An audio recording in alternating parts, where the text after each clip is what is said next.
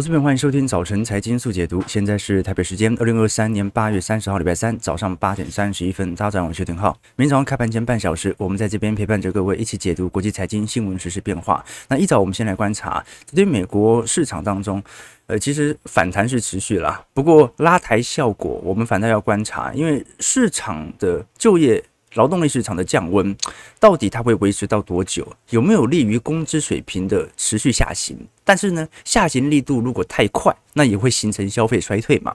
所以我们可以观察一下昨天所公布的几项数据当中，值得留意的几个要点哦。第一个要点，我们待会会聊的是美国房市的整体影响。事实上，我们可以观察到，如果从房市来看，这一次房价指数的月增率仍然保持在零点七趴左右的增幅，但是如果是从年增率来看的话，是负一点七趴啊，一负一点三趴。换句话说，我们现在所观察到的实质现象，其实美国的房价指数当前来看，已经没有比去年来的贵多少。可是，相对于前几个月是持续在增温当中的，美国房市是有一点软着陆的感觉。那另外一项数据哦，是整体美国的职位空缺数，这一次公布数值出来啊，这个只有八百八十二万。个岗位，好，这比市场预期的九百四十六万其实来的低哦。也就是说，美国目前自从非农数据经过调整之后，其实有非常显著劳动力市场降温的现象。好，那现在问题来了，它是一路这种直线性的降下去，还是因为这一次非农的调整使得职位空缺数开始进行新的统计呢？如果每个月都是以大概呃五十万六十万的速度快速的下滑的话，那是不是意含着劳动力市场在今年下半年有可能产生变？诶，基本上下半年也不可能了啊！就就算这种速度，下半年也不到大规模失业。明年上半年如果按照这种速度的话，它就有可能适度的引起失业率的上行。但是呢，昨天美国股市却是以利多来反映劳动力市场的降温情况。好，这个说明市场上如果想要把它凹为多头，所有讯息都可以是利多。我们看道琼昨天收涨了两百九十点，标普五百指数走高一点四 percent，纳指走升一点七 percent，辉达则是改写了历史新高价，呃，推升费城半导体指数上行了二点六 percent。那事实上，我们还是看得非常清楚了，现在整体辉达股价还算是在高位进行盘旋。带领着全球的 AI 相关行情持续推升，辉达今年涨幅是高达二百二十个 percent。那另外像是脸书 Meta 和特斯拉，整体涨幅平均大概在一成呃一点二倍到一点四倍左右。那几大科技权值股，阿发贝、苹果、Microsoft 的整体平均涨幅大概在接近五成左右啊。你说非常亮丽，可是把这几只股票给扣除之后的剩下四百九十只标普五百指数的股票，平均涨幅大概也才一成而已。也就是说，这几只股票啊，它给予了美国股市非常高的估值，所以即便未来其他股票在跌，也不一定会影响目前的目标价。基本上，美国股市啊，今年能不能保持这种多头氛围啊，就看这几只就够了，因为其他股票根本没涨，那根本没涨，有代表它落入一个相对啊。比较弱势或者比较空头的区间吗？也没有，至少就目前层面来看，适度的均值回档哦，让美国股市呃保持在年线以上的加速是有慢慢递减的。我们过去跟投资朋友提过，在今年七月中旬的时候，这一波标普五百指数站上年线的加速是来到百分之七十五，但经过这一轮的回档之后啊，仅剩下百分之五十。那也就是说，真的除了这几只大型权值股啊。有一半的股票，目前来看，甚至连年限都没有收复，也就是一年的定期定额投资者。啊，有很多人目前仍然是属于被套牢的状态。啊，市场并不是极度的追加乐观所形成的泡沫。啊，所以我觉得还是要观察了啊，就说，既然股市进行均值回归修正了，那你作为周期投资者，当然可以考虑是否要在复苏周期进行新一轮的部件，但如果你已经本身所持有相关的部位的话啊，那当然，即便经历在复苏期的乖离回调，也没有任何需要卖出的条件啊。我们过去跟投资朋友提过啊，你要调节也至少等到进入到繁荣周期，所有人都在反应、都在思考利多的时候，再来考虑进行调节。这张图表呢，是过去我们跟投资朋友提过。你在投资当中，如果错失了十个最佳的交易日，错失了二十个，错失了三十个，整体投资规模的复利增长力度啊，都是减半起跳的。事实上，我们可以了解到，目前美国股市上行来到前高啊，就是历史新高之后，本来就会迎来适度的均值压力哦。举几个例子来看，不管是从科技业的 ETF XLK，还是从建商型相关 ETF XHB，还是从半导体型的 ETF SNH，哦整体来看，它都碰到上一轮的高档区，所以开始有新一波的卖压开始出现。但是这不代表是坏事啊，本来的牛市氛围，它都是会经历前波的卖压。那我们现现在可以证明的事情是，目前美国股市、台北股市啊，都是逼临前坡新高啊，也就是我们讲的万七万八啦。那标普百指数就是四千五百点左右。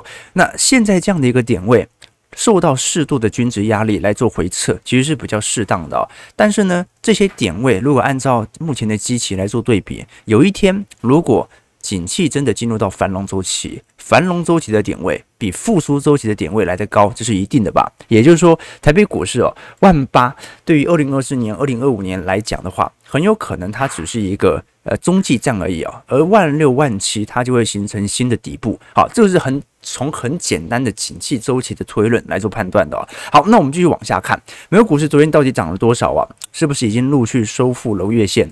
道琼上涨二百九十二点。零点八五 percent，在三万四千八百五十二点，这一波稍微碰到月线了。标普上涨六十四点，一点四五 percent，收在四千四百九十七点。标普的部分就直接掼破月线了，所以 这一轮有点像回调，连连中期回档都不太算了。不过还有九月份还没过完，好，这个美国股市不能用短期的涨幅来看待啊，是否进入到多头？通常这一根呐、这一根技术型投资者就会忍不住想要开始参与行情了。不过现在也是量缩，真的好像也没有太多的参考意义哦。依循的景气变化还是比较适当。纳指的部分上涨两百三十八点，一点七四 percent，收在一万三千九百四十三点，一样掼破了月线。那么至于在费城半导体的部分呢、哦，上涨了九十一点，二点五九 percent，收在三千六百二十九点。好，那我们其实看得很清楚，昨天基本上带动整体科技股持续向上冲的，主要还是属于辉达。辉达这一波股价昨天大涨了四点一六 percent，每股收在四百八十七块。虽然它没有创下盘中新高，当时盘中直接冲到了五百块之上嘛，但它至少创下了收盘新高，市值也达到了一点二兆美元。好，迄今为止啊。整体绝对涨幅是两百三十四 percent，这个是标普百指数当中表现最为亮丽的成分股。那昨天台积电 ADR 也上涨了一点一五 percent，有利于台北股市目前持续的带动哦。好，那问题就在于哦，我不认为本波的长期多头惯性就此结束嘛，但是要有一个比较像样的回调是很正常的哦。那现在的问题就在于，呃，大。前两天啦，好，就有很多投资朋友有时候会私信给我其他人的影片啊，或者一些宏观的数据、宏观的报告啊，来跟我分享一些呃，相对于中长期的看涨逻辑跟我不太同的文章哦。那当然啊，呃，这个市场上本来意见就是分歧的嘛，我觉得大家多多参考即可。但我有一种想法是哦，大家有没有这种感觉？我以前也会有这种感觉哦，就是在金融市场上哦，那种呃比较悲观的。尤其是研究总经的人哦，通常都是以悲观居多。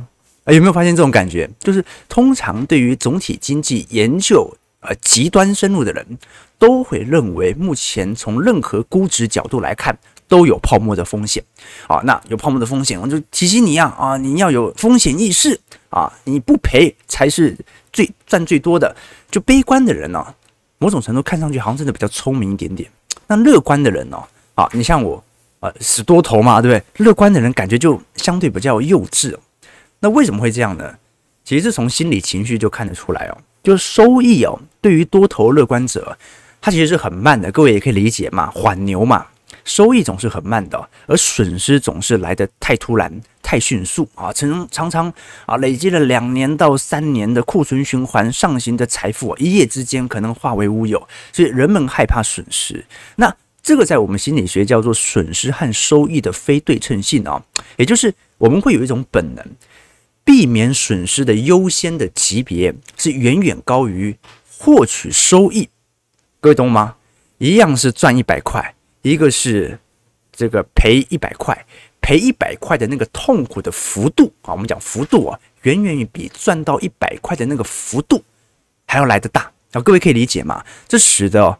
悲观主义啊，通常它的故事哦，能够更让人家啊引人入胜啊，就是啊一听就哎有共情啊，对对对，就是这样子啊。但是呢，我们也很清楚嘛，这个悲观的人很难在金融市场当中长久获利啊啊！你看，呃，两种角色嘛，这个华尔街的一些大空头啊，这个 Michael Berry，我、哦、看起来就好厉害哦啊，大摩的 Michael Wilson，嗯。啊，感觉很有水平。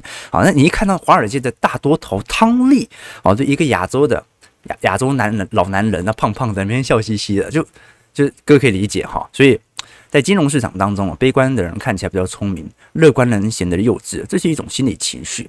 可是我们一样可以用很严谨的数据、宏观的数据来判断说，为什么目前是一个明显的复苏周期。那当然啦。我们是周期投资者，其实不是永远多头，各位可以理解吗？当景气到繁荣周期，你就看不到我在买股票了啊！这我们二零二一年也在直播，那个时候的直播状态其实也很明显嘛啊！每天没事做，我们就看它能够涨到哪里去哦。那个时候很明显哦，所有景气指标统一向下，台北股市破万八啊！那个时候连我都开始怀疑自己啊，会不会是景气指标出了问题啊？市场才是对的，事实证明。市场是错的，OK，好，那当然了，这个很多空头的投行哦，啊，空头的机构商哦，被嘎到受不了之后哦，尤其在股票部位哦，开始转往认为债券很有可能是引爆下一轮系统性风险的要件哦。不过呢，这种状态也是分歧的。我举个例子来说，就是说债券卖压是很重，可是各位也感觉到了，债券的买盘意愿，老实说是非常之强烈的哦。那到底是发生什么事情呢？散户。作为美债的承接者嘛，其实也并不是。我们过去跟投资朋友提过，目前对冲基金和机构机构经理人目前在美债的对坐情形是越演越烈的。我们可以观察到，如果以红色线来看哦，是目前的资产管理机构针对美债多头的持仓，十年期公债。那么黑色线是对冲基金经理人，是针对美债空头的持仓。目前啊，两者仍然处于严重分歧的状态。也就是说，目前对于美债啊，它并不是机构商一面的看多或者一面的看空，而是。机构投资人跟对冲基金经理人呈现严重的对坐，好，那这个就是目前呃美债为什么在下方主体的原因啊，跌不动也涨不太动啊。不过如果有一方真的输了哦，那可能是一个非常显著的资产波动，这个至少值得留意哦。OK，好，那如果是从债券的跌幅哦，其实已经跌三年了啊，因为今年本来上半年债券表现还可以了哈，大概涨幅还有一趴到两趴，但现在由于在今年中旬的经济数据开始好转之后啊，市场对于通膨的担忧再起，也对于联准会的利率政策有所提升。OK，那这一方面当然有利于股市了，但对于债市的承压就持续存在。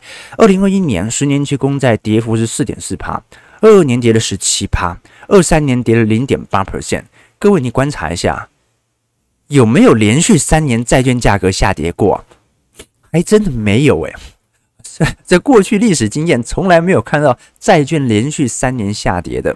好，所以这一波真的是创了历史之最了。但至少我们可以了解到说，长期而言啊，利率的回调。它是一个迟早的事情，只是你能不能熬得到。所以，对于债券的投资，仍然属于资产配置的一环，而并不是我们单纯所讲的短期内赚取显著的经济衰退或者避险成本所赚取的价差。这个值得大家来多做一些留意。好，那我们刚才聊到了啦，就是说劳动力市场。看起来是有一点松动的状态，这的确有利于工资下滑，但是也不要太快。如果真的每个月啊都用五十万、六十万的速度下滑的话，那明年失业率也要上行了。所以我相信这次比较像是非农数据进行调整之后所影响到的职位空缺数跟着变化。那第二点我们要观察的是房市的变化，为什么呢？因为我们都很清楚哦，联总会在乎通膨，那是一个要点，但它同时不敢升息升得太快，是以。害怕引发房贷部门或者金融部门出现由于利率冲击引起的流动性危机。那这次我们可以观察到，在整个美国六月份的房价，这一次是再度上扬，连续五个月收涨了。呃，月环比的部分涨幅还有大概零点七 percent 哦。但是相对于去年同期，多数最大城市都开始有所涨幅收敛了。那我们可以观察到这一波。在美国的实质房价所得比当中哦，我们讲的是家庭总所得比哦，已经从大概在二零二二年中旬的接近六点五倍哦，这一次已经下滑到五点九倍了。这说明什么事情呢？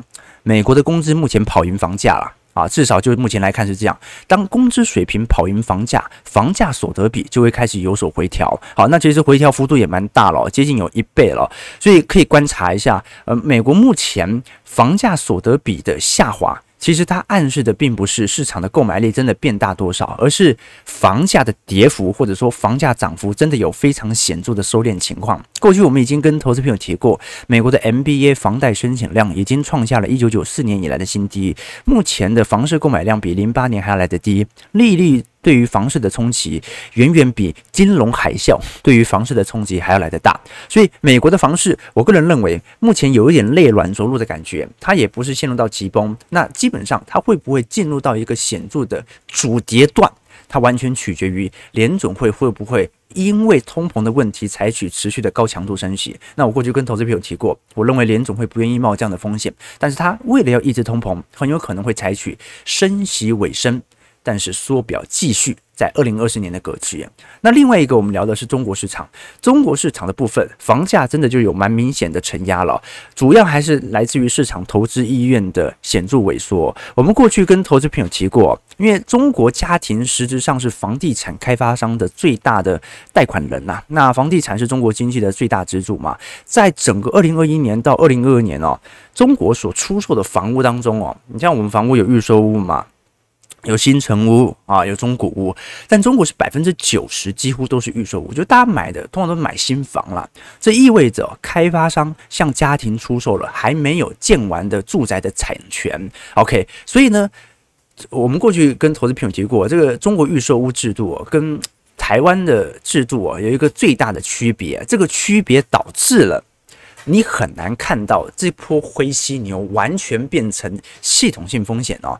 呃，我举个例子啊，就说一般哦，我们当房地产坏账增加太快的时候，或者比如说建商跑了啊，建商倒闭了，损失最大的往往是借贷放款的银行业啊，因为房市它会直接导致啊金融危机嘛啊，引引发这个贷款的问题哦。那这种想法。在台湾是没错，两千年当时来一次嘛，零八年也是一次。零八年它的源头最终还是这批房贷啊，次级产品没有收到明显的房租嘛，而没有收到明显的贷款要件。但中国大陆可能就不太适用啊，原因很简单啊，就是说通常一个国家如果爆发烂尾楼啊，就是建商跑了。或建商倒了，那建商呢，他会把大量的坏账就丢给银行。那银行呢，由于不良的贷款率过高，金融过于呃金额过于庞大之后啊，银行可能就没办法嘛，就倒闭了嘛。好，但是中国大陆的国情哦，不太一样的原因在于，大陆如果要购买预售屋哦，通常必须要在签约后的三个月内啊，把所他们讲的按揭贷款嘛，就是房贷开始缴纳月供。也就是说，当他买预售屋，他已经把所有房贷给锁定了。正常来讲，就是呃，如果预售屋，我可能缴了一笔钱，一百万、两百万，然后中间可能有宽限期，然后发现后来我发现我发生了这个重大经济能力的变化，所以我没办法买房了，那怎么办呢？那顶多就那沉没成本一两百万给你嘛，我就不买了嘛。但是在大陆不一样哦，大陆是你如果一买了之后啊，你就必须要缴纳所有的月供，那这个时候如果房子没建成，你说我那我不缴了。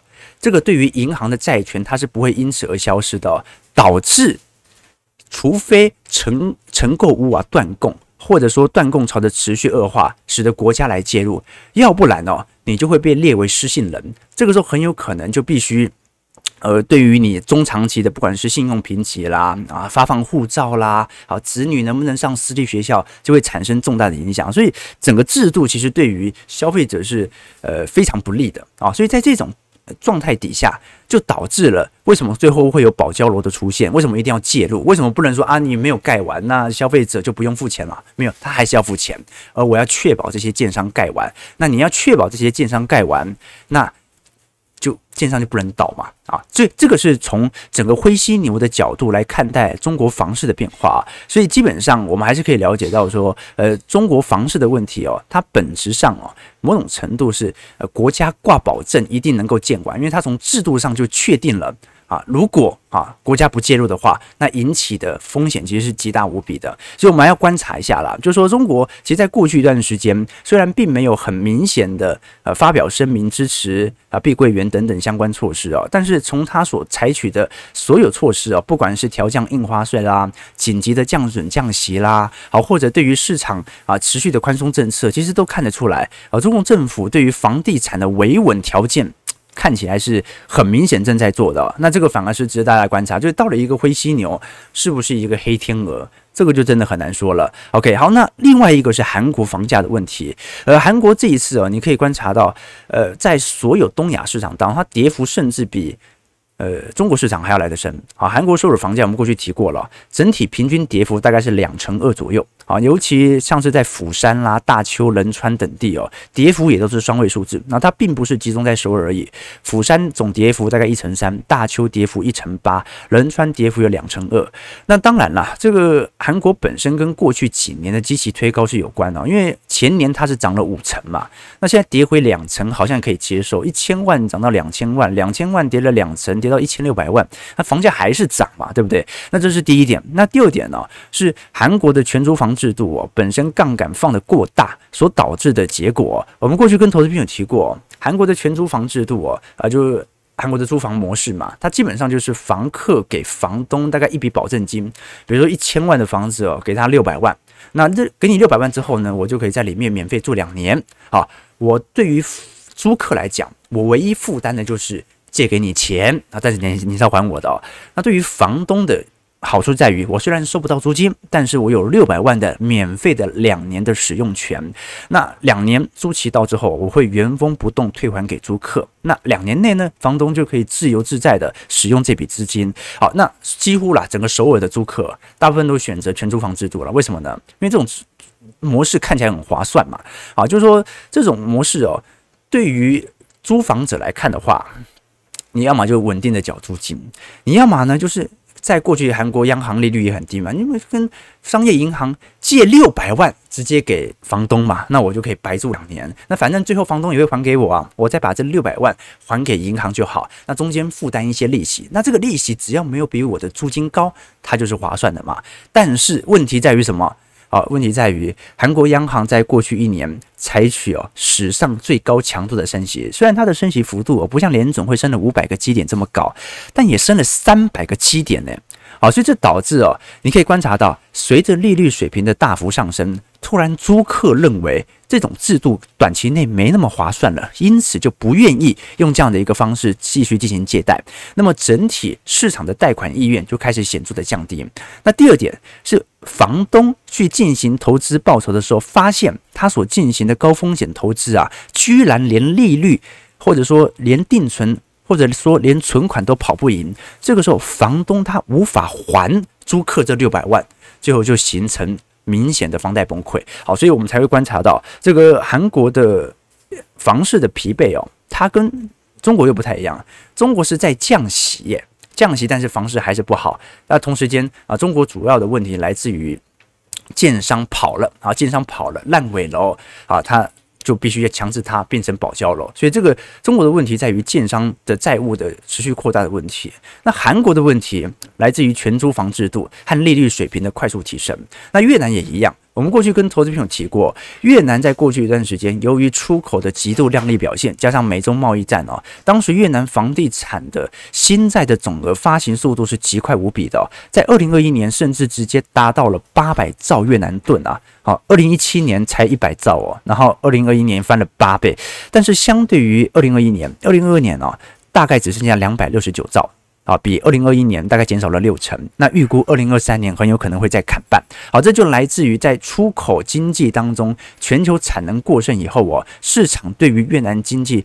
这显著资金的外流迹象哦。那同时间，我们也可以观察到，越南房地产的短期负债率啊，已经快速攀升到百分之二十一。那主要来自于越南过去跟中国市场一样哦，啊，发行了相关房地产的衍生性金融商品哦，使得短期负债率快速提升。虽然它的负债率哦，相对于日本、韩国、台湾啊，比起来并不是特别的高，可是它已经是所有东南亚当中的最高水平了啊。所以现在我们可以观察到哦，啊，在整个越南的出口当中哦，表现其实还算是不不错，但是由于房地产的拖累啊，很有可能使得越南原本啊在过去五趴到六趴的经济成长率啊，今年可能仅仅只只有三趴左右而已。OK，好，所以整个东亚市场当中，你会发现哦，今年全球房市有有很多市场都是属于显著的房价下行阶段。前两年是加拿大和澳洲嘛，好，当时是由于呃限制外国人购房的。呃，规范通过之后啊，使得很多华人资金无法涌入，使得房价开始回调。那新加坡今年房价也开始回调，好，为什么呢？啊，因为前两年涨太多，那回调很正常。那韩国是由于高利率和全租房制度，那中国市场是由于呃建商的债务问题。越南市场是属于金融性衍生性商品的啊，好，所以你可以观察到，这个全球即便在紧进下行格局啊，唯一不会跌、最保本的资产，应该就是台湾房市了。就是说，台湾其实本身呢，呃，房贷占整体家庭债务的。规模也非常大，但是房市运作，你其实，在台湾你买不到太多的房市金融性衍生性商品啊。在台湾唯一有相关的就 REITs 而已嘛，而且这 REITs 成交量小得可怜，而且都是商办，跟住宅市场没有明显的相关啊。所以我们可以观察到，如果以台湾来看的话，贷款负担率哦，和整体呃住宅贷款的违约率哦，蛮有趣的哦。负担率不断的提升，压力越来越大，可是违约率创历史新低啊！台湾人买房没有人违约。啊，那这其中跟一个原因有关，因为台湾央行根本没升多少息，所以 韩国当然一升息，这个贷款违约率很顺势的就上行了。但台湾到目前为止哦，升息幅度是远远小于其他亚洲啊新兴市场或者低于整个欧美市场的升息力度的，所以台湾房市也不能说特别好啊，就是说台湾最近量缩还是很明显嘛，在最近所公布的呃房屋。交易移转栋数当中啊，大概也就是一万八千栋到两万栋左右啊，这个相对于去年，那减幅已经高达三成左右了。那不只是我们看到的啊，成屋的成交量哦，还是我们看到预售屋成交量啊，其实都在显著的下行区间。好，那我们过去跟投资朋友提过，基本上啊，就算央行它升息幅度拉得长一点，好，它肯定升不过韩国，它可以升的时间长一点啊，对不对？然后那三个月升一次啊。半年升一次，升息循环拉得长一点，它对于房台湾房市的影响其实也不是特别大。举个例子来说，我们观察一下，在过去的降息循环和升息循环当中，对于国泰房价指数的影响。当时二零零四年到二零零七年啊，台湾央行采取高强度的重贴利率的现率的调升哦，那国泰房价指数啊。仍然在一个显著的上行区间。好，那么当零八年发生金融海啸以后啊，啊，的确紧急降息，房价短期内有所回档。可是不到两年，二零零九年房市再度进入到上行格局哦。那一零年到一四年、一五年啊，一样在显著的上行循环。啊，所以各位可以了解到，就是升降息对于台湾的房市影响不是特别大。啊，是否采取一些信用管制，也就是直接的房市监管，其实对于房市的影响力度比较显著一点点。好，那么如果是这样的话，也就是说台湾它更像是每一次的下跌段几乎都是软着陆。那么这一次的软着陆时间线大概会在什么时间点呢？预估大概整体的交错时间点绝佳买点会在什么样的地方？我们过去跟投资朋友提过，通常在。八都的新成屋和预售屋的推案量形成死亡交叉的时候，通常是整个房市波段的低点。好，上一次整个房市的反转点啊，就是从低档区重新进入到上行阶段，看得蛮明显嘛。大概是在二零一六一五年到一六年左右，也就是啊，经过持续的房市信用管制之后，当房市房价有显著回落之后，呃，再度开启新一轮的牛市哦，大概就是新成屋跟。预售屋推案量的交错点啊，为什么这么说啊？因为正常来讲很好理解嘛，就是说如果房市好的话，那我的推案量当然就一直推嘛，预售屋就一直推推推推推。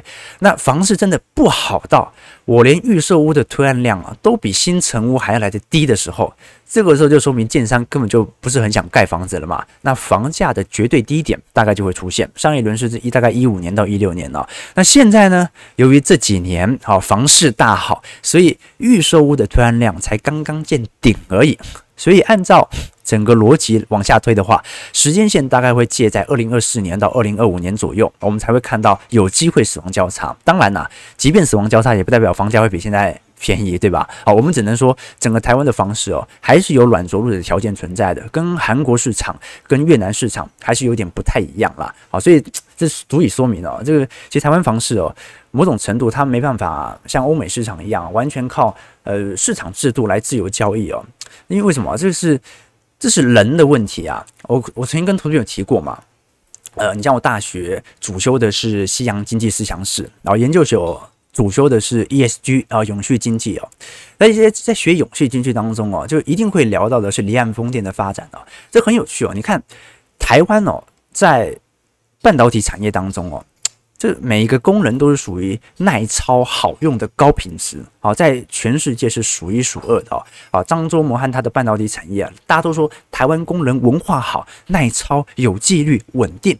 可是各位有没有发现这几年台湾不断的在引进离岸风电的技术嘛？因为台湾没有，那很多呃离岸风电技术最成熟的应该属于北欧了哈，丹麦、瑞典这一类哦。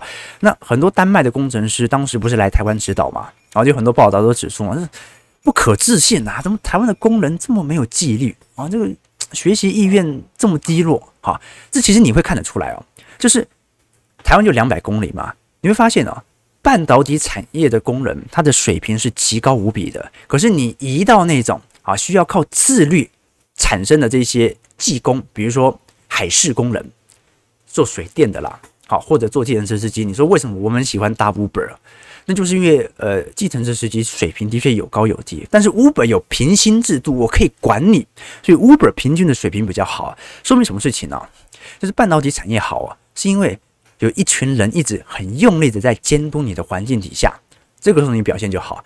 但是如果要你自己管自己的话，那台湾工人的那个真正的本性哦，底层本性就会放大啊。这大家有到日本游玩，你都很清楚，在日本哦，是真的。各行各业你都可以看得到那种蛮明显的工匠精神，但台湾就不一样啊，就是啊，你走在竹科感觉到的那个风跟。